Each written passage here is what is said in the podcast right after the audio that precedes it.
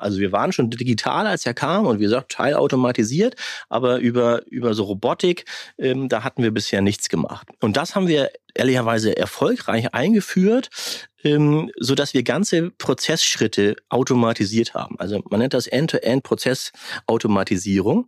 Ähm, also dieses End-to-End -End ist halt wichtig. Wir wollten halt nicht, wie andere Firmen sagen, hier drück mal auf den Knopf und schick eine E-Mail oder drück mal auf den Knopf und rechne irgendwas aus, sondern wir haben ganze Arbeitsschritte versucht zu automatisieren.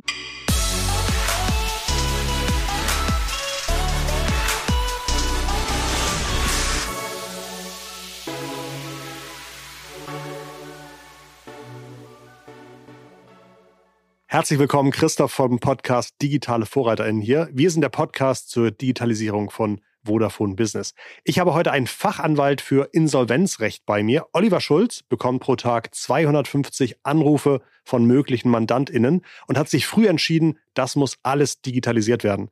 Ich lerne von ihm, warum es immer mehr Menschen in die private Insolvenz führt, warum ein außergerichtlicher Vergleich immer besser ist als ein echtes Insolvenzverfahren und wie man in nur drei Jahren wieder schuldenfrei wird, wenn einem ein Experte wie Oliver und sein Team hilft. Und wir sprechen über die ganzen Tools und Roboter, die Oliver gebaut hat und die ihn im Monat einen sechsstelligen Betrag kosten, aber für ihn jeden Cent wert sind. Viel Spaß mit dem Podcast. Herzlich willkommen bei uns im Podcast, lieber Oliver Schulz. Ja, hallo, lieber Christoph, danke dir. Schön, dass ich da sein darf. Wir haben gerade uns unten den Arm genommen, festgedrückt, denn wir kennen uns schon ganz schön lange. Ja, über 20 Jahre würde ich sagen. Ne? Man kann das ziemlich gut zurückrechnen. Ich glaube, wir haben äh, uns genau 2000 kennengelernt. Da haben wir beide äh, studiert. Ja. und haben beide, glaube ich, das Studium, das wir da angefangen haben, nicht fertig gemacht. Richtig. Äh, aber wir haben in Kiel zusammen studiert, haben uns kennengelernt und ähm, genau. Kennen und lieben gelernt sozusagen. Ja, das nee? stimmt. ja, das stimmt. Tatsächlich. Wir haben dann während der Uni-Zeit so ein bisschen Zeit verbracht und uns über die diversen Vorlesungen gewundert und geguckt, wie, wie das zu uns passt und warum und wieso auch nicht. Und haben auch damals schon so ein bisschen gedacht, Mensch, diese Digitalisierung und Internet, das könnte doch was für uns sein.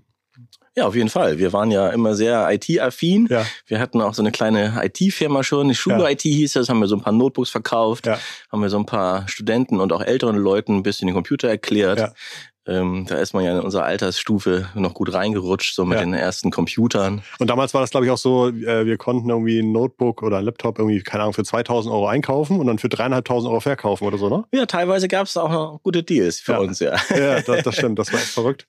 Und ich glaube, damals schon war das aber, glaube ich, irgendwie der, das vierte Laptop, das wir verkauft haben. haben wir es ausgeliefert und haben kein Geld bekommen, weißt du noch? Stimmt, äh, da sind wir mal betrogen worden ja. relativ schnell. Dann ging das irgendwann los mit den Widerrufsrechten, dass die Leute das zurückschickten und dann war natürlich für so eine kleine äh, Mickey Mouse Firma wie unsere, das war das schnell dann auch wieder zu Ende. Du hast danach äh, Jura studiert, das hast du durchgezogen? Ja, das habe ich tatsächlich durchgezogen. Herzlichen Glückwunsch. Nach dem, unserem begonnenen VWL-Studium, Dankeschön. Äh, bin Rechtsanwalt seit äh, 2010 und Fachanwalt für Insolvenzrecht jetzt. Genau, das heißt sozusagen, damals hast du schon gemerkt, oh, es passiert anscheinend öfter, dass Leute nicht bezahlen. Ja, sehr gute Überleitung. da, muss man noch, da muss man noch was draus machen.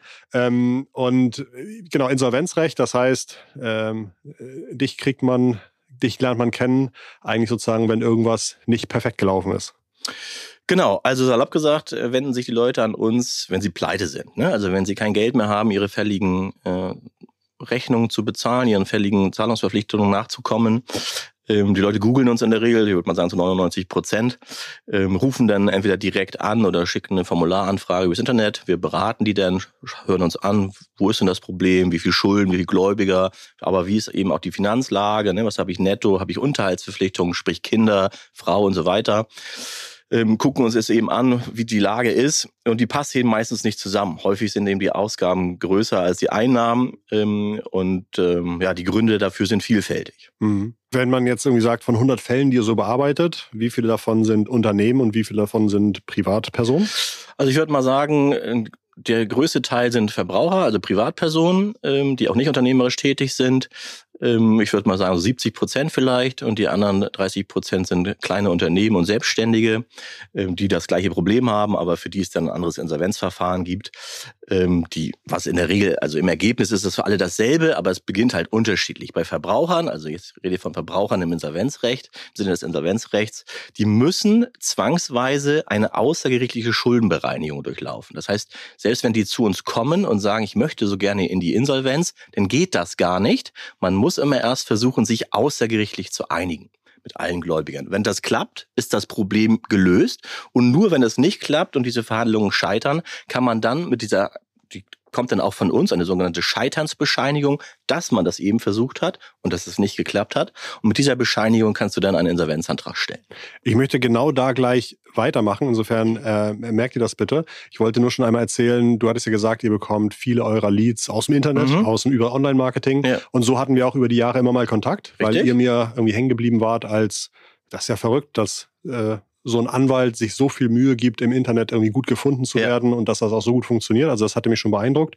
Und wir waren jetzt auch dazu gekommen, diesen Podcast aufzunehmen, weil ihr in der Digitalisierung auch wahnsinnig weit seid. Richtig. Und äh, darüber möchte ich dann danach sprechen. Mhm. Aber ich finde total interessant, so ein bisschen über dieses Insolvenzthema zu lernen. Okay. Ähm, hast du Zahlen im Kopf, wie viele Insolvenzen es so in Deutschland pro Jahr gibt? Ja, nagel, nagel mich jetzt nicht fest. Mhm. Also das hält vielleicht dem Faktencheck nicht überall stand, aber ähm, Das ist für diesen Podcast kein Problem. Ja, sehr gut. Es kam gerade auch der Schuldneratlas raus. Es gibt immer von der Kreditreform einmal im Jahr so ein, so ein Bericht, wie die Verschuldungssituation in Deutschland ist. Und ähm, so grobe Zahlen, also fünfeinhalb Millionen Menschen sind überschuldet. Also jetzt im Sinne von, ich kann meinen fälligen äh, Zahlungen nicht mehr nachkommen. Wir würden eigentlich von Zahlungsunfähigkeit sprechen, nicht von Überschuldung bei natürlichen Personen.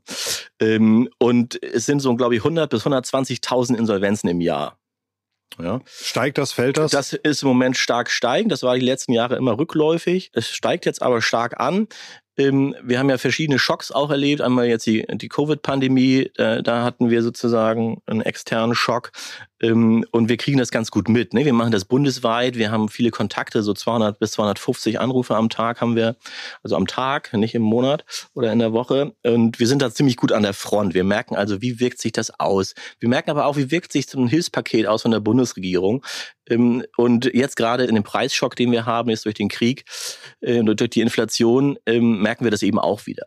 Und da ist ehrlicherweise der Impact deutlich größer. Also die Leute haben viel größere Probleme jetzt als in der Covid-Pandemie ähm, weil es auch weniger Hilfspakete gibt einerseits, aber weil es eben auch alle Leute trifft. Und da haben wir eben so Gespräche, wo man sagt, Mensch, ich weiß gar nicht, was ich machen soll. Kaufe ich meinen Kindern was zu essen oder fülle ich meinen Öltank? Oder was mir noch in Erinnerung ist, ein Rentner, der bisher 1000 Euro für seinen Kredit gezahlt hat, aber jetzt plötzlich 1000 Euro äh, im Monat bezahlen muss für Gas.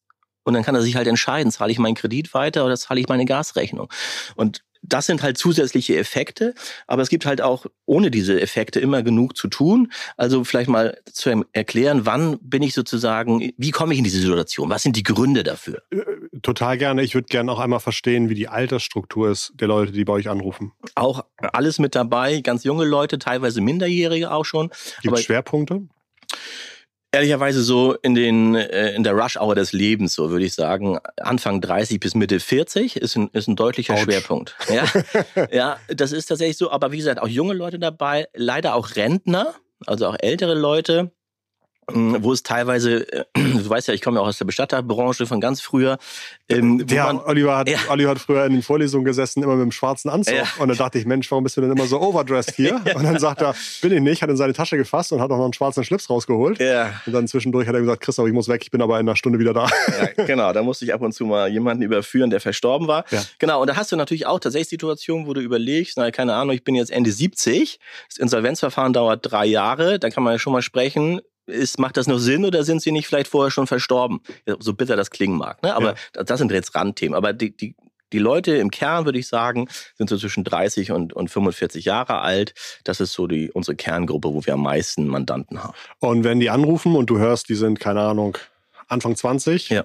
Oder Anfang 40, weißt du dann immer schon, ah, wenn ich mich festlegen müsste, ich wüsste schon genau, an welcher Stelle sie zu viel ausgeben? Oder ist es auch überraschend? Gibt es da keine Vorurteile? Keine ja, da gibt es gar Muster? keine Vorurteile. Mhm. Ehrlicherweise das soll jetzt nicht uninteressiert klingen, aber uns interessiert das eigentlich gar nicht. Wir haben da nicht so einen psychosozialen Ansatz und sagen, oh, oh, warum haben sie sich verschuldet und das ist ja nicht gut und ja. sie müssen mit ihrem Geld klarkommen. Wir hören uns das an, wir schauen uns das auch an, ähm, aber die Gründe sind uns eigentlich egal, weil wir wollen den Leuten eine Perspektive geben. Wir wollen sagen, pass mal auf, in die Zukunft kriegen wir das so und so hin. Und das vielleicht mal zu erzählen, die Perspektive ist eben, äh, fürchte dich nicht, komme was da wolle, wir schaffen es, dass derjenige in drei Jahren schuldenfrei ist Drei Jahre. Warum nicht sieben? Das war immer so eine Zahl, genau, die im Kopf hatte. Genau, haben viele Leute im Kopf. Es gibt ein neues Insolvenzrecht. Früher waren das mal sechs Jahre. Dann bist du noch ein bisschen in der Schufa. Und das ist mittlerweile heute in Europa einheitlich äh, drei Jahre. Das heißt, das gesamte Insolvenzverfahren bis zu dieser Restschuldbefragung, bis die Schulden quasi verschwinden, dauert drei Jahre. Und anknüpfend an diese drei Jahre im Insolvenzverfahren ähm, machen wir es eben auch außergerichtlich. Im Standard erstmal drei Jahre. Das heißt also, vorgerichtlich versuchen wir einen Vergleich, der eine Laufzeit hat von drei Jahren und an dessen, wo du sozusagen eine monatliche Rate in der Regel zahlst. Einige machen auch eine Einmalzahlung, aber man orientiert sich in der Regel am pfändbaren Einkommen ähm, des monatlichen pfändbaren Einkommens und dieser Betrag wird ein bisschen aufgestockt und dann für drei Jahre lang angeboten, kommt irgendeine Summe X raus und die restlichen Schulden, die die Leute dann haben, die sollen erlassen werden. Also ein echter Schuldenschnitt. So wie man kennt das vielleicht von früher noch aus Griechenland. Es gibt also einen Vergleich mit Schuldenschnitt und das Problem erledigt. Wenn das nicht klappen sollte, stellen wir einen Insolvenzantrag. Dann würde man für, auch für drei Jahre das pfändbare Einkommen abgeben. Allerdings dann flexibel. Verdienst du mehr, gibst du mehr ab, verdienst du weniger, gibst du weniger ab. Und auch wenn du gar nichts abgibst, also wenn gar nichts pfändbar ist, also du zahlst drei Jahre lang nichts, würden auch die Schulden verschwinden nach drei Jahren. Gleich der Hinweis, nein, Sie können nicht jetzt drei Jahre lang Bürgergeld beantragen und sagen, ich gehe mal in die Insolvenz. Das machen tatsächlich viele. Die Bürgergelddiskussion war ja jetzt gerade da. Ne? Viele Leute kündigen ihren Job. Ähm, das kommt tatsächlich auch bei uns an. Sowas merken wir. Ne? Ich habe gerade äh, eine Pflege, einen Pflegedienst mit 120 Mitarbeitern, die einfach keine Leute mehr kriegen die aktiv tatsächlich kündigen und sagen, die Leute machen lieber Bürgergeld. Also es ist nicht nur ein Gerücht, es kommt tatsächlich auch, auch bei uns an. Das geht aber nicht. Man kann also nicht drei Jahre lang nichts tun, sondern man hat eine Erwerbsobliegenheit im Insolvenzverfahren in der ganzen Zeit, in den ganzen drei Jahren. Ich sage immer vereinfacht Insolvenzverfahren, das hat verschiedene Phasen. Ähm, aber du musst sozusagen Vollzeit arbeiten, wenn du nicht krank bist oder Kinder äh, betreust unter drei Jahren ja, sobald das Kind drei ist, musst du auch wieder arbeiten. Ähm, also man kann sich nicht auf die faule Haut legen. Aber es kann ja sein, dass du hast drei Kinder oder du verdienst wenig und es ist eben nichts fändbar und dann würde man trotzdem nach drei Jahren von den Schulden befreit werden. Und das ist eben die Perspektive, die wir den Leuten bieten. Und die Gründe, Alter, Krankheit, Trennung, Scheidung, Arbeitsplatzverlust, ähm, sind die Hauptgründe, aber eben auch Überkonsum. Viele Leute können einfach nicht mit Geld umgehen. Es wird ihnen aber auch leicht gemacht. Ne? Ich kaufe auf Finanzierung mit 0% Zinsen, habe dann nochmal eine Ratenpause und dann kaufst du, kaufst du, kaufst du, kaufst du und dann merkst du irgendwann tatsächlich, und sowas ist tatsächlich auch häufig, dass denn die Ratenbelastungen höher sind als das verfügbare Einkommen. Gibt es Geschäftsmodelle, von denen du wirklich sagst, boah, das ist, äh, das ist, spült uns die Kunden in die Kasse, weil dieses Geschäftsmodell von vornherein genau darauf aus ist, dass Leute Entscheidungen treffen, die sie eigentlich nicht treffen sollten? Also du hast gerade Ratenkauf erwähnt. Ja, genau. Es gibt natürlich, also schwer zu sagen, ich will da gar keine Vorwürfe machen, aber wir merken das natürlich so Dinge wie Klarna, also die ganzen Internetkäufe sozusagen eben mit ohne, äh, ohne Zinsen. Ähm, aber auch gibt natürlich auch so Banken, die gerne Kredite vergeben. Und wir kommen ja aus einer Phase, wo die Zinsen niedrig waren ja. und die Banken nur noch Geld verdient haben, wenn sie Kredite verkauft haben, in Anführungsstrichen, also vergeben haben. Und da war schon Druck im Markt, ne? auch für die Leute, die die Kredite vermitteln, dass sie Provisionen kriegen. Und da wird immer wieder angerufen, du fängst mit 5000 Euro an, dann ruft der Banker wieder an, wollen sie nicht nochmal 5000 und so, so äh, addiert sich das auf.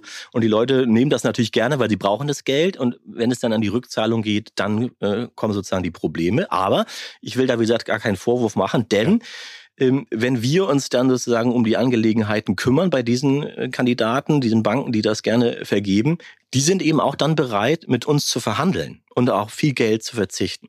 Dafür gibt es auch einen Grund, weil nur ein Bruchteil der Menschen sich an uns wendet oder an Schuldnerberatungsstellen oder an Rechtsanwälte, die sowas machen.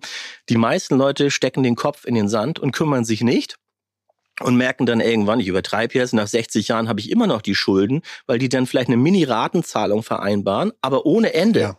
Also ohne ein Ende und ohne einen Verzicht. Und das heißt, die Leute zahlen in der Regel dann immer nur auf Zinsen und Kosten, tilgen nie ihre Schuld und so werden sie die Schulden nie los, Einerseits aus der Sicht des Mandanten, sozusagen des, des Schuldners und aus Sicht des, der Bank oder des Gläubigers, die haben halt ein lebenslanges Einkommen. Weil die kriegen, bis der Mandant entweder stirbt oder sich dann doch mal an eine Schuldnerberatung wendet, immer Geld.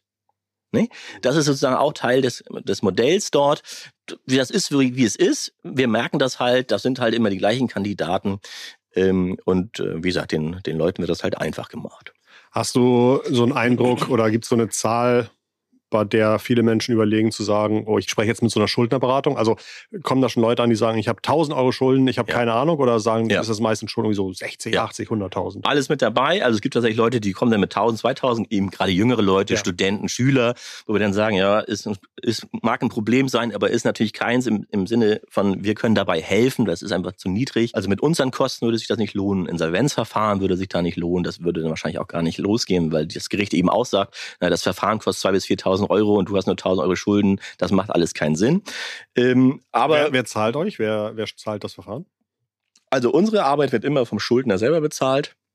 In der Regel, ähm, es gibt da in der Regel keine Verfahrenskostenhilfe, ähm, denn es gibt eben öffentliche Einrichtungen wie Caritas, AWO und so weiter. Es gibt kostenlose Schuldnerberatungsstellen und deshalb gibt es in der Regel nicht noch einen Beratungshilfeschein. Das heißt, bei uns zahlen die Mandanten immer uns selber. Das heißt, ein Mandant hat zum Beispiel Interesse, wenn er weiß, dass er wahrscheinlich mit euch weniger äh, bezahlt, also sozusagen mit euch, die Einsparungen mit euch größer sind als irgendwie 3.000, 4.000 Euro. Ja, nicht, ja, nicht zwingend. Also es gibt auch Leute, die sind happy, wenn wir eben keinen Verzicht hinbekommen oder nur einen geringen Verzicht, unsere Kosten noch dazukommen und es eigentlich unterm Strich teurer wird. Ja. Aber wir haben das Problem trotzdem gelöst. Dann haben wir sozusagen nicht diesen Verzicht verhandelt, aber mit allen eine Ratenzahlung. Ja, die Leute sind ja froh, wenn wir uns an die Gläubiger wenden, dann kriegen die nicht so viel Post, dann kriegen die, haben die nicht den Inkasso-Dienst an der Tür, nicht den Gerichtsvollzieher an der Tür. Das ist so dieser Standard, dass viele Leute einfach sagen, ich habe hier eine Schublade mit 87 ja, Briefen drin, genau. ich traue mich nicht aufzumachen. Genau. Das ist auch gleich ein guter Übergang zur Digitalisierung, ja. die ganzen Unterlagenflut.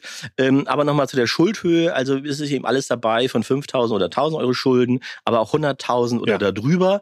Und um jetzt deine Frage zu beantworten, ja, es macht natürlich dann mega Sinn, äh, zu sagen, wenn es denn klappt, pass mal auf, ich habe irgendwie 150.000 Euro Schulden und wir verhandeln das in drei Jahren so, dass du als Beispiel jetzt nur 20.000 davon zurückzahlen musst. Und die restlichen Schulden werden dir erlassen.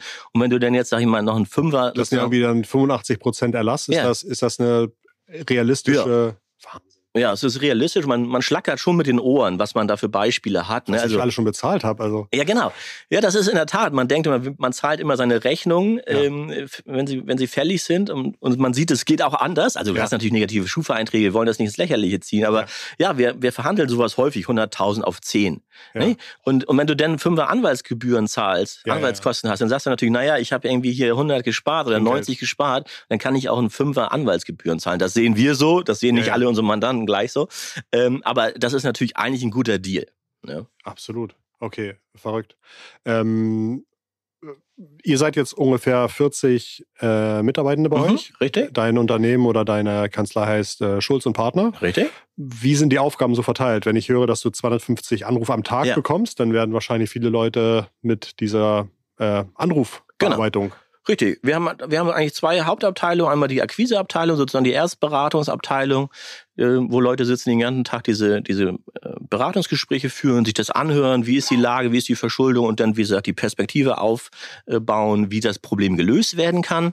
Ähm, und die andere Gruppe ist sozusagen die Sachbearbeitung und die kümmern sich dann sozusagen um die ganze Arbeit, dass man eben schafft, okay, was ich gerade schilderte, wir kriegen diesen Vergleich hin.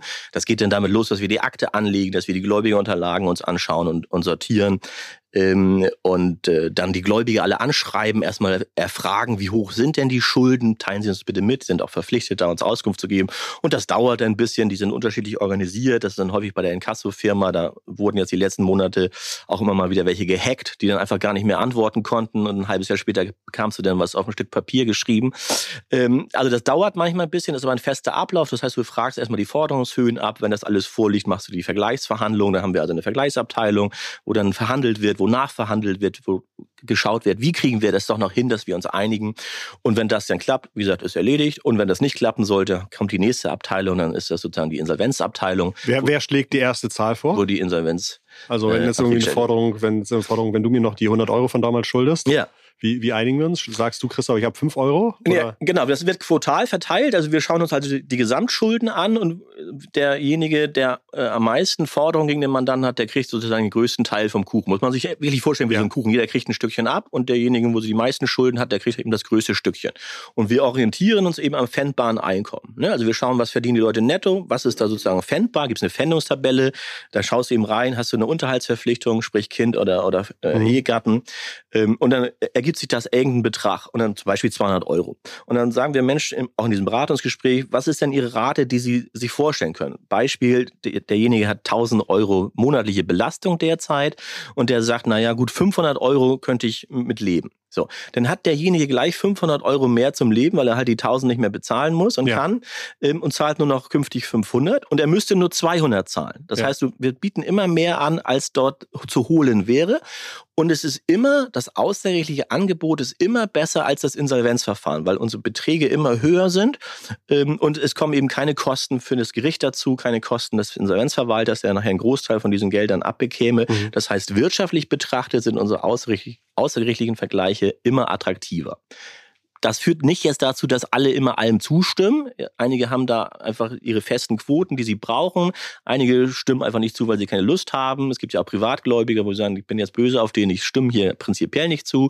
Und mhm. Finanzbehörden oder Krankenkassen, die sagen, denen ist das auch egal. Wirtschaftlich, die stimmen auch in der Regel nicht zu. Nicht ausgeschlossen, aber denen, denen ist das nicht so wichtig. Was passiert ja? dann?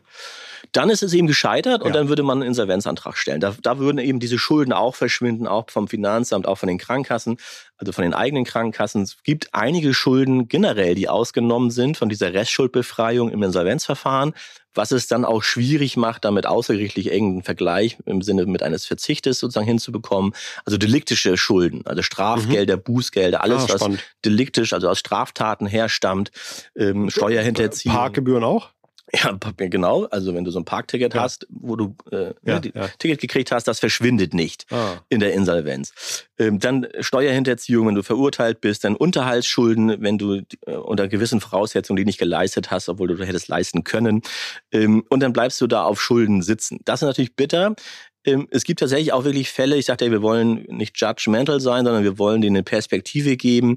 Es gibt einfach Leuten, denen können wir nicht helfen. Mhm. Ja, es gibt dann so Fälle, wo du dann denkst, Mensch, irgendwie mit einem Zweier netto ruft jemand an und sagt, er hat 500.000 Euro Schulden. Dann denkst du, naja, wie kann denn das sein? Haben Sie oh, mal ein ohne, Haus? Ja, ohne dass eine Immobilie Genau, haben Sie mal ein Haus gehabt oder ja. so? Waren Sie mal selbstständig? Nee, beides nicht. Und dann merkst du dann schon, naja, vielleicht ist das aus einer Straftat entstanden. Und dann ist es vielleicht, keine Ahnung, ich habe mir selber 500 Mal Hartz IV überwiesen. Ja. Ja, jeden Monat und habe das Geld mit mitgenommen. Solche. Geschichten. Ne? Da müssen wir einfach sagen, sorry, ähm, da können wir nicht helfen. Da gibt es einfach keine Perspektive. Diese Schulden verschwinden nicht einerseits und andererseits sind diese Sachen auch aus so einer deliktischen äh, Tat auch besonders fändbar. Das heißt, man hat nicht die normale Fändungstabelle, wo man einigermaßen mit über die Runden kommt, sondern man würde sagen, pass mal auf, du darfst 850 Euro behalten zum Leben und der Rest wird dir gefändet dein Leben lang, weil die 500.000 wirst du ja nicht mehr bezahlen können bei dem Einkommen. Und da gibt leider so, so traurige Fälle, wo man sagt, Mensch, sorry, wir können dir nicht helfen. Aber den meisten Leuten können wir eben helfen und diese Perspektive bieten. Wir haben jetzt auch sozusagen unsere Hochzeit jetzt zu Weihnachten, nach Weihnachten. Die Leute äh, merken der Mensch vielleicht schon die Vorsätze fürs neue, fürs neue Jahr. Also im Januar haben wir sozusagen unsere Hochzeit äh, wo wir uns vor Anfragen sozusagen kaum retten können, ne? weil die Leute sich dann einen Druck geben und sagen, komm, jetzt wende ich mich mal an Schulz und Partner. Okay, das heißt, ihr habt wahrscheinlich mit vielen unterschiedlichen, nicht immer perfekt organisierten KundInnen zu tun. Richtig. Äh, und müsst das irgendwie bei euch prozessualisieren. Richtig. Wie habt ihr da angefangen, das mal digital zu, zu machen? Ja, aus der Not heraus, ehrlicherweise, weil wenn du für jeden Mandanten, den du hast, einen Leitsordner ja. anlegst, dann kannst du dir vorstellen, irgendwie, wir haben, gut, wir waren natürlich auch mal kleiner, aber wenn du mit 500 Mandanten im Jahr anfängst, wir haben jetzt so ungefähr so zwei, zweieinhalbtausend im Jahr, und wenn jeder einen Leitsordner hat und die länger als ein Jahr da sind, kommen immer mehr dazu. Ähm, und dann brauchst du irgendwann 1000 Quadratmeter Büro nur für Leitsordner. Das war der eine Punkt. Und B, man hat, ich habe die meiste Zeit und auch meine Mitarbeiter haben häufig einfach äh, Zeit verbracht mit Aktensuche. Wo ist die Akte? Wo ist das Schreiben dazu? Ja. Wenn du, ne, wenn du die ganze Post manuell einsortierst und dann findest du es manchmal nicht wieder. Ähm, oder zumindest findest du irgendwann wieder. Aber da wird sich auch, da wird auch der Briefbote ja gefreut haben, ja. wenn ihr da irgendwie jeden Tag hunderte Briefe Ja, bekommt. das ist heute auch noch so. Ich glaube, wir kriegen bald unsere eigene Postleitzahl Zahl, äh, wie viel Post wir kriegen, aber auch rausschicken, äh, das ist schon immens. Äh, stell dir vor, jeder Mandant hat im Schnitt 20 Gläubiger und ja. die antworten alle und die antworten halt häufig tatsächlich noch auf Papierform. Ja? ja. Und da ist auch, bevor, bevor wir zur Digitalisierung kommen, vielleicht schon mal die Redigitalisierung. Also aus Datenschutzgründen angeblich ähm, sagen einige, wir wollen bitte keine E-Mail mehr. Ja, also die schicken, wir dürfen denen keine Banken insbesondere, akzeptieren keine E-Mail mehr, die wollen das wieder, halten sich fest, auch die jüngeren Zuhörer, äh, die wollen es per Fax. Ja, es gibt tatsächlich noch wieder der, den Bedarf für Faxgeräte ähm, oder halt per Post. Das gibt so, so eine kleine Welle, die zurückläuft. Mhm. Das ist natürlich ein bisschen schade. Aber um zurückzukommen, aus der Not heraus, weil wir den Platz nicht hatten und weil ich es leid war zu suchen, haben wir irgendwann angefangen, ähm, den Posteingang zu digitalisieren. Also komplettes äh, digitales Büro, papierloses Büro, das haben wir schon recht lange gemacht.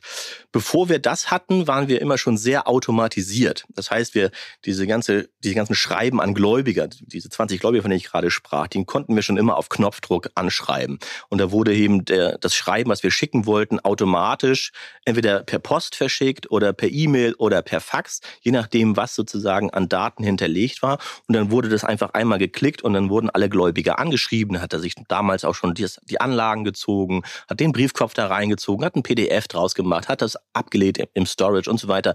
Also so eine generelle Automatisierung, die hatten wir eigentlich von Anfang an. Selbst gebaut? Nee, nicht selbst gebaut, durch gute IT-Berater, aber, aber von der Stange auch die Dinge sozusagen. Ne? Ähm, und dann kam eben dieses Platzproblem dazu und die Digitalisierung der Dokumente. Ähm, und dann irgendwann, äh, ich kenne noch jemanden, den ich äh, genauso oder länger kenne noch als du, und auch ein ganz alter Schulfreund, ähm, den ich kenne ich seit der fünften Klasse, also tatsächlich auch mein bester Freund die ganze Zeit geblieben dann auch gegenseitig Trauzeugen geblieben, immer in Kontakt geblieben. Und der äh, hat äh, Diplom. Kommt der, kommt der auch aus dem Norden? Aus ja, ja, der hat mit mir auch ein Nibel-Abitur ja, gemacht. Ja, ja, genau. Grüße gehen raus. Und, äh, der, und der ist halt Wirtschaftsinformatiker ähm, und war irgendwie ITler, der war SAP-Berater und Berater generell. Und dann war er hier irgendwann in Hamburg bei Olympus äh, IT-Leiter. Und haben wir immer ein bisschen geschnackt, er war ein bisschen unzufrieden, hatte viel zu tun und also so viel zu tun, dass wir sagten, Mensch, wir wollten irgendwie unseren 45. Geburtstag noch erleben und ich war auch ziemlich äh, unter Stress und haben wir irgendwann so rumgesimpelt und rumgemacht, so wie wir beide mit dem mhm. Podcast hier. Mensch, willst du nicht bei uns anfangen? Und aus so einer kleinen Spinnerei-Idee wurde das irgendwann ernst und er hat angefangen, vor zweieinhalb Jahren bei uns. Und dann haben wir sozusagen diese ganze Digitalisierung nochmal auf ein ganz anderes Level äh, gebracht. Der war halt bei Olympus schon zuständig äh, für Robotik, ja. ne, für äh, RPA, sozusagen Robotic Process Automation ähm, und hatte da, die hatten da die ersten Prozesse laufen und er hatte sozusagen den Hut auf als Vorgesetzter.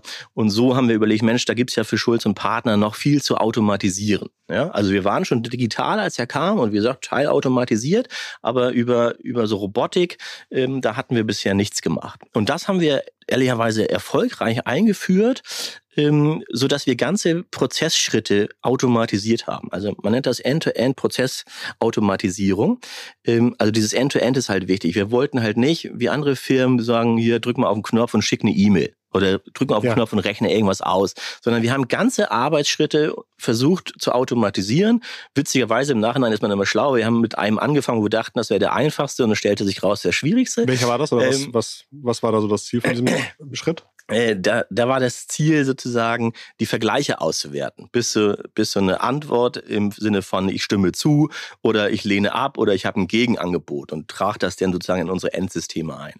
Ähm, und das war irgendwie am, am schwierigsten. Das heißt, da musste, musste, musste der, der Automatismus musste erkennen, worum geht's, musste die Zahlen erkennen, musste genau. richtig zuordnen. Genau durfte nicht die falsche Zahl einsortieren. Genau, mhm. genau. das war, das klang erstmal einfach, ne, dass man dem beibringt, das Zustimmung, Ablehnung, Gegenangebot, aber mit auch, haben wir auch die IBANs ausgelesen mhm. und, und den Empfänger, wenn das, wenn das klappt, schon so eine Dauerauftragsübersicht vorbereitet. Also es war gut gedacht von uns, aber es war der schwierigste Prozess.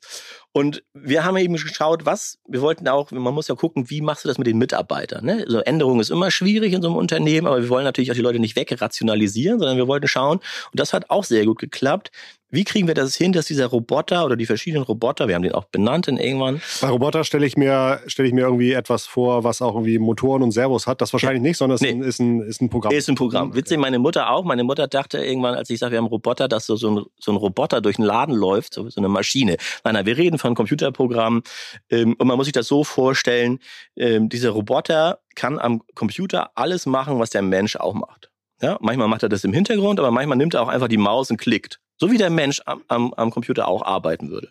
Und da haben wir halt geschaut, man hat das früher despektierlich Monkey Work oder Monkey Task genannt. Also einfache Arbeiten, Copy-Paste. Oder so wie bei uns jetzt ähm, die Beträge einpflegen. Also der, wir schreiben den, äh, den Gläubiger an und sagen, sag mal, wie viele Schulden offen sind und gerne aufgeteilt nach Hauptforderungen, Zinsen, Kosten. Und dann kommt halt die Antwort, wo drauf steht Hauptforderungen, Zinsen, Kosten. Und dann musst du das eben von einem Blatt Papier oder vom, vom Online, also digitales Blatt Papier sozusagen, ähm, in, irgendwo eintragen. Und das ist ja bis bisschen stumpf, ehrlicherweise. Und bei der Masse der Post, die wir kriegen, wird das immer stumpfer und stupide. Und dann haben wir gesagt, na, das sind ja zum Beispiel Dinge, das kann ja vielleicht der Roboter. Und das ist auch, was der Roboter macht. Also alles, was wir an Post reinkriegen, und das ist ja alles digital, läuft alles nochmal, wir nennen das Document Understanding, ist von UiPath, ähm, wird sozusagen ausgewertet und die sind mittlerweile so weit, dass sie halt einen unstrukturierten Schriftsatz von 300 Seiten auswerten können. Die können sehr gut, haben sie jetzt nachgesteuert, wunderbar Handschrift auch erkennen. Man wundert sich. Ähm, und der liest eben diese Sachen aus. Ne? Also Hauptforderungen, Zinsen, Kosten. Wie ist das Aktenzeichen der Gegenseite? Wie ist unser Aktenzeichen? Und so weiter. Gibt es irgendwelche Besonderheiten, irgendwelche Sicherheiten? Ist das Ganze verjährt? Das prüft alles der Roboter, packt das ins Endsystem. Also sowohl bei den Forderungshöhen als auch bei den Antworten des Vergleiches. Das bearbeitet alles sozusagen der Roboter. Und wenn der, wenn der unser Mitarbeiter dann sozusagen, der muss sozusagen nur noch gute Denkarbeit machen. Der schaut sich dann das Endergebnis an. Ne? Wir kontrollieren das natürlich. Ähm, wir haben auch ein bisschen den Job verlagert. Also man stellt sich immer die Frage, lohnt sich diese Investition in diese Digitalisierung und Robotik? Hast du davon einen Vorteil oder ist das genauso teuer wie ein Mitarbeiter? Oder noch teurer. Ähm, also wir haben ein bisschen tatsächlich den Arbeitsplatz verlagert, weil wir haben den Job des Datenmanagers geschaffen. Also was dieser Roboter ausliest oder versucht auszulesen, muss ja kontrolliert werden oder manchmal ist er sich nicht sicher. Wir haben da so ein Konfidenzniveau, wo wir sagen, okay, das akzeptieren wir. Aber es gibt tatsächlich auch ähm, einen Großteil der, der Akten, so fast 40 bis 45 Prozent der Sachen, die reinkommen, ähm, wir nennen das äh, Dunkelverarbeitung, da guckt kein Mensch mehr drauf. Dann kann der Roboter das selbstständig fehlerfrei eintragen. Und das ist ein bisschen, da ist man auch ein bisschen geflasht, weißt du, das wird ab und zu mal trainiert, aber du trainierst jetzt nicht immer alles von jedem, sondern du trainierst das generell. Und manchmal steht halt die Hauptforderung auf Seite 1 und links und manchmal auf Seite 10 hinten rechts. Und er erkennt das trotzdem, obwohl du es ihm nicht selber beigebracht hast. Also wie dieses man ist auch so ein neuronales Netz irgendwie, mit, arbeitet mit Lichtpunkten. Ähm, also das kann man eben nicht mehr verstehen. Selbst wir beiden, die mit Computern irgendwie groß geworden sind, du kannst das nicht mehr verstehen, wie das funktioniert. Aber es funktioniert.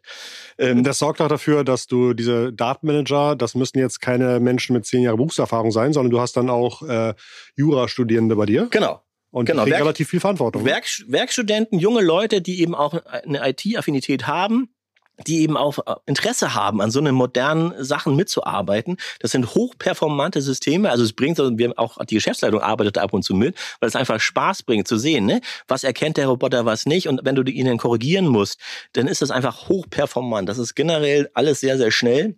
Was, was gibst du denn im Monat für IT aus? Also für, für so äh, Software as a Service und, und Clouds und Festplatten? Ja, also wir sind tatsächlich mittlerweile in die, wir hatten das on-prem tatsächlich, ja. erstmal bei uns vor Ort aus ne, Anwaltsgeheimnis, Datenschutz, musstest du erstmal schauen, eine europäische Cloud, eine deutsche ja. Cloud finden, das ging dann irgendwann. Ähm, also das sind schon hohe Beträge, ne? Also da sind wir schon im sechsstelligen Bereich dabei. Im, im Monat oder Im Jahr? Monat. Mhm. Ähm, und ähm, ja, dann sind Lizenzkosten, da ist eben die ganze IT dabei. Okay, aber es, aber es sozusagen erlaubt ja auch einfach dann nicht mehr hunderte, sondern tausende Mandanten pro Jahr zu arbeiten. Genau, das ist eben der, das ist das Ergebnis Ergebnis daraus. Wir können sozusagen gut skalieren und wir können sozusagen viel mehr verarbeiten. Ja? Also gerade auch bei der Aktenanlage, das macht der Roboter auch sozusagen. Also wir kriegen sozusagen die Daten des, des ähm, Mandanten. Du sagtest ja, ne, die schicken dir dann ja. einen Karton mit Briefumschlägen. Genau, das wird alles eingescannt und dann geht das sofort in den Roboter, der sortiert das sozusagen, der, der kann natürlich auch viel besser schauen, ist das Aktenzeichen mehrfach vorhanden, ja. sortiert das aus, legt das alles an. Ähm, und ähm, wir beginnen sozusagen die Arbeit immer häufig zum Anfang des Monats, wenn die Leute das, äh, unsere erste Rate sozusagen bezahlen, die Unterlagen geschickt haben. Und dann hast du irgendwie Anfang des Monats 50 bis 100 Akten, die du anlegen musst an einem Tag oder wo sie sozusagen an einem Tag ankommen. Und da hätten wir früher Wochen für gebraucht und das geht heute in ein, zwei Tagen ist das sozusagen fertig. Ne? Ähm, also das ist sehr, sehr spannend und wie gesagt, sehr, sehr performant. Jetzt bin ich natürlich kein Anwalt, ja. ähm, aber ist das jetzt für deine Branche Durchschnitt oder bist du da eher führend? Nee, da sind wir, denke ich, eher führend. Mhm mit dem, was wir machen. Ähm, also wir sind auch äh, letzt auf einer Messe gewesen von unserem Robotikanbieter in München. Ähm, und wir sind eine recht kleine Firma. Du hattest ja gesagt, so 40 Mitarbeiter, äh, zwei Gesellschafter, eine Personengesellschaft, sozusagen eine Partnerschaftsgesellschaft. Ähm, und dann saßen wir halt da neben Adidas und, und Siemens und so. Ähm, also das ist sozusagen das Niveau, auf dem wir tatsächlich uns bewegen. Ähm, und tatsächlich, teilweise sind wir eben auch ein bisschen besser und schneller. Das ist schwer zu verstehen, aber es ist halt so, ähm, also wir sind halt klein, wir ja. haben nicht diese großen Strukturen, wir haben keine Gewerkschaft, ne, keine, keinen Personalrat, der irgendwas absegnen muss, sondern wir können sozusagen, wir kein Exzellenzcenter, der irgendwas testet. Also es war ganz witzig, auch die Frage, wie man sozusagen die Mitarbeiter an die Hand nimmt. Ne? Da haben einige Firmen halt so, so Tassen gemacht oder irgendein Bonussystem. Und ich glaube, aber Adidas hatte, glaube ich, ein Video mit Lionel Messi oder so da präsentiert. Ne? Ich meine, das drehen wir natürlich nicht. Mhm. Ähm, das Geld haben wir nicht. Das, das, das sind alles Dinge, die, um die kümmern wir uns nicht. Ne?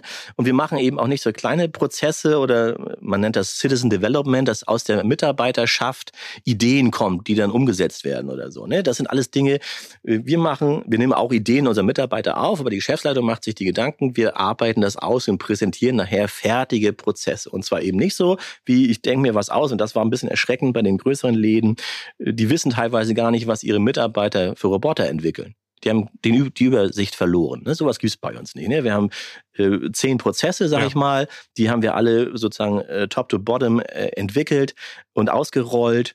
Die Mitarbeiter trotzdem mitgenommen, weil die eben merken, ich werde hier nicht entlassen, sondern mir wird durch diese Robotik Arbeit abgenommen. Ja. Ich, ich, werde entlastet ja. und kann mich auf die wichtigen Dinge konzentrieren. Ja, modernen Arbeitsplatz. Das war ganz wichtig. Genau, modern, macht Spaß.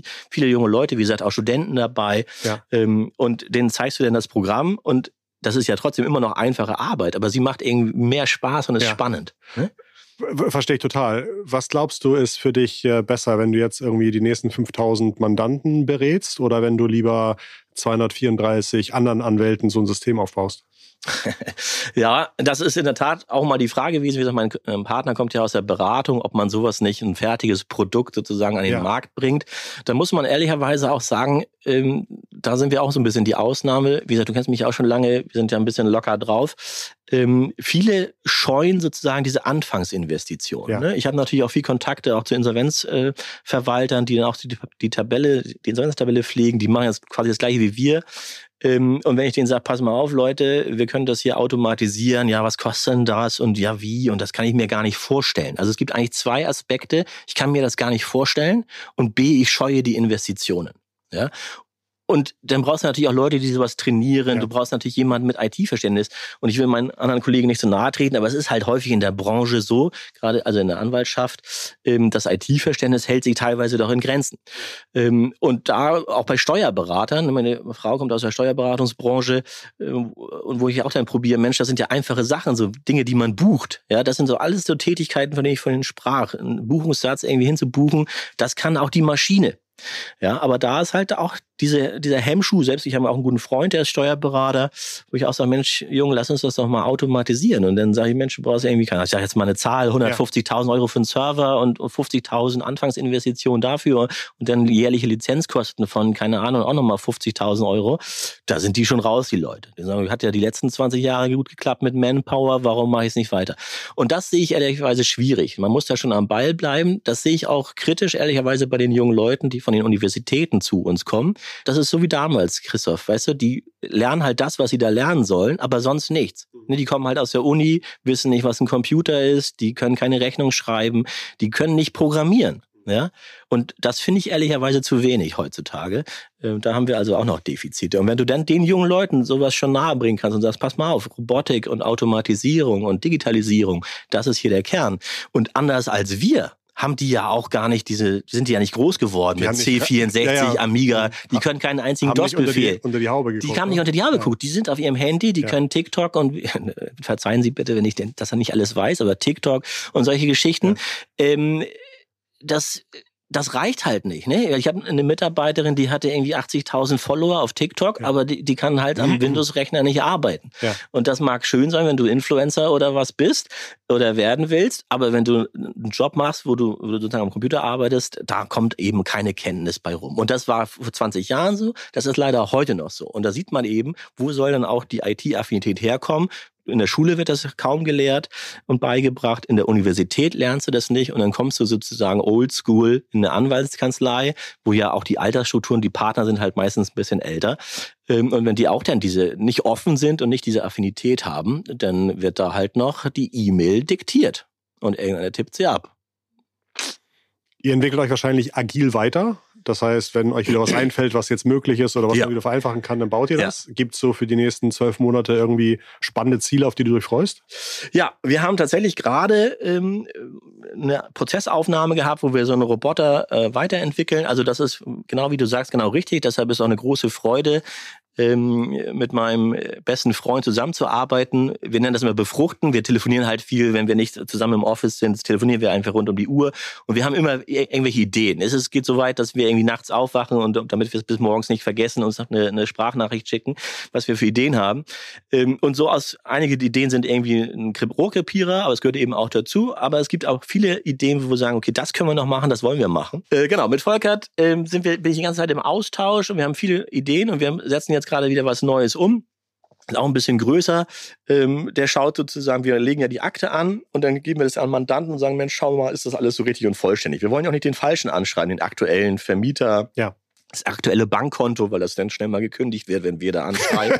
da muss man halt höllisch aufpassen. So. Ja. Und deshalb warten wir immer ein Feedback ab. Ähm, und jetzt schauen wir, dass wir das automatisieren, dass die sozusagen einen Link kriegen. Stimmst du dem, also gibst ah. du die Liste frei oder gibst du sie nicht frei? So dass wir über Tinder sagen, rechts swipen, Ja, genau, genau. Rechts swipen, links swipen. Und dann schickst du noch Daten, dann machen wir das händisch oder du gibst das frei. Dann Super. geben wir das gleich an Roboter. Ja. Und wenn du nicht dich meldest, dann erinnern wir dich automatisch. Das macht ja auch noch richtig Spaß dann wahrscheinlich für die, weil die halt sehen, es geht voran. Ja.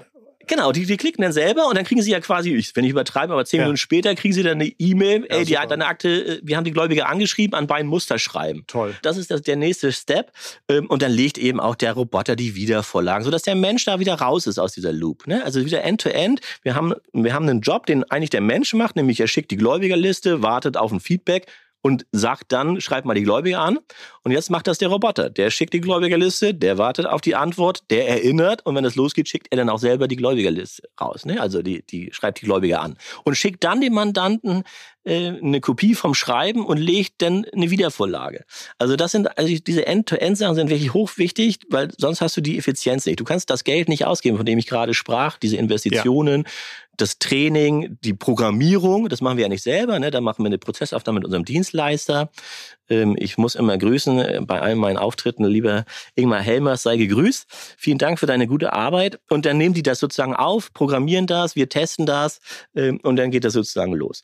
Äh, das ist ein größeres Projekt. Witzig, eins möchte ich gerne noch erzählen. Wir haben auch im Akquisebereich, haben wir einen Prozess entwickelt, der war so ganz mini. Da haben wir einfach nur gesagt, okay, machen wir mal. Und der hat ganz massive Auswirkungen gehabt. Der, was macht der?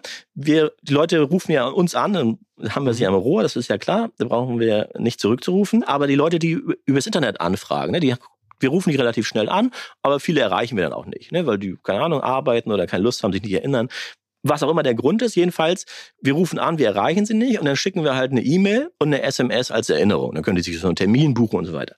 So, das klingt auch simpel. So, das haben wir jetzt durch einen Roboter machen lassen. Das heißt, die Leute erreichen die Leute nicht. Also meine Mitarbeiter erreichen die Mandanten nicht, die potenziellen. Und dann stellen sie sozusagen die, den Kontakt in die Roboterliste und dann läuft der Roboter los, schickt eine SMS, schickt eine E-Mail und legt dann die Akte sozusagen wieder vor zum noch, nochmaligen Anruf. Und das klingt so simpel. Das ist ein recht simpler Schritt. Und das hat so krasse Kapazitäten freigesetzt in der Erstberatungsabteilung, dass wir auch da unseren ersten großen Managementfehler hatten der letzten Jahre, weil wir haben dann viele Leute noch eingestellt, bevor dieser Roboter lief. Und irgendwann haben wir gemerkt, das hat solche Kapazitäten freigesetzt, dass wir die zusätzlichen Leute gar nicht benötigen. Ähm, und dann haben wir das auch mal testweise mal wieder ausgeschaltet. Und dann haben die Leute A sich sofort beschwert, was ist hier los? Das ist ja blöde, das war so schön mit dem Roboter. Und B haben wir dann gleich gesehen, ähm, die verpassten Anrufe, die wir nicht mehr annehmen konnten, dann wurden wir sozusagen sofort schlechter. Ähm, also auch solche kleinen Robotikschritte haben teilweise ganz massive Auswirkungen. Ne? Und dann wieder bei der Frage, rentiert sich das oder nicht? Wenn du plötzlich sozusagen viel mehr machen kannst mit derselben Truppe, dann hast du halt wieder Wachstum, äh, was du mit so einem Roboter abgebildet hast.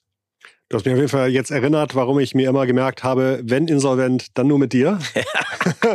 und ich glaube, du hast auch dieses Jahr tatsächlich, ich habe wahnsinnig tolle Kunden und äh, einer hat mal dieses Jahr übersehen zu bezahlen und dann hast du auch irgendwie einen Brief von dir und äh, ich glaube, einen Tag später war das Geld da. Ja, manchmal äh, sind wir auch in einer Richtung tätig, so in Kasso-mäßig. Ja. Ja, das, das klappt ganz gut, ja. Das war echt, das war echt wundervoll. Ähm, Mann, das hat mir viel Spaß gemacht. A, dich natürlich wiederzusehen und B, zu hören, was für tolle Sachen ihr so macht. Und auch tatsächlich hat man auch gemerkt, gerade so dieses ganze Thema Insolvenz, wie läuft das? Ähm, und das war für mich sehr interessant zu hören, wie respektvoll du auch damit umgehst. Also ich hätte jetzt schon gedacht, dass man so, als man jeden Tag damit zu tun hat, auch sagt so, ach, ich verstehe nicht, warum die Leute ständig irgendwelche The Zone-Abos sich abschließen oder warum irgendwie, ja, I don't know. Aber ja. ähm, das finde ich schon auch motivierend zu sehen, ähm, wie empathisch du damit umgehst. Und wünsche euch ganz viel Erfolg. Prima, danke für die Einladung. Hat mich auch sehr gefreut. Ich bin mir sicher, euch zu Hause äh, hat das auch gefallen und vielleicht gibt es ja auch die eine oder andere Person, die auch einen Office-Betrieb hat, die jetzt ein bisschen Ohrenspitz gemacht hat und gemerkt hat, Mensch, ja stimmt, eigentlich muss man sich die Zeit nehmen und wenn man jemanden so enthusiastisch hört, wie viel Spaß es macht und was damit alles so möglich ist nach so einer Anfangsinvestition, insofern hoffe ich, dass euch der Podcast heute gefallen hat. Unsere nächste Folge gibt es natürlich wieder nächsten Montag. Und vergesst nicht, am letzten Freitag im Monat haben wir unseren Inside Talk. Und beim Inside Talk sprechen wir mit zwei Gästen etwas tiefer zu einem Thema. Der Inside Talk Dezember geht um das Thema KI.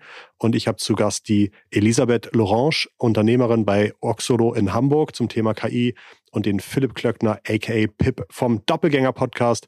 Insofern hoffe ich, euch da wieder zu hören und wünsche euch ansonsten eine wunderschöne Zeit. Bis dann ganz liebe digitale Grüße von Olli und von Christoph. Tschüss!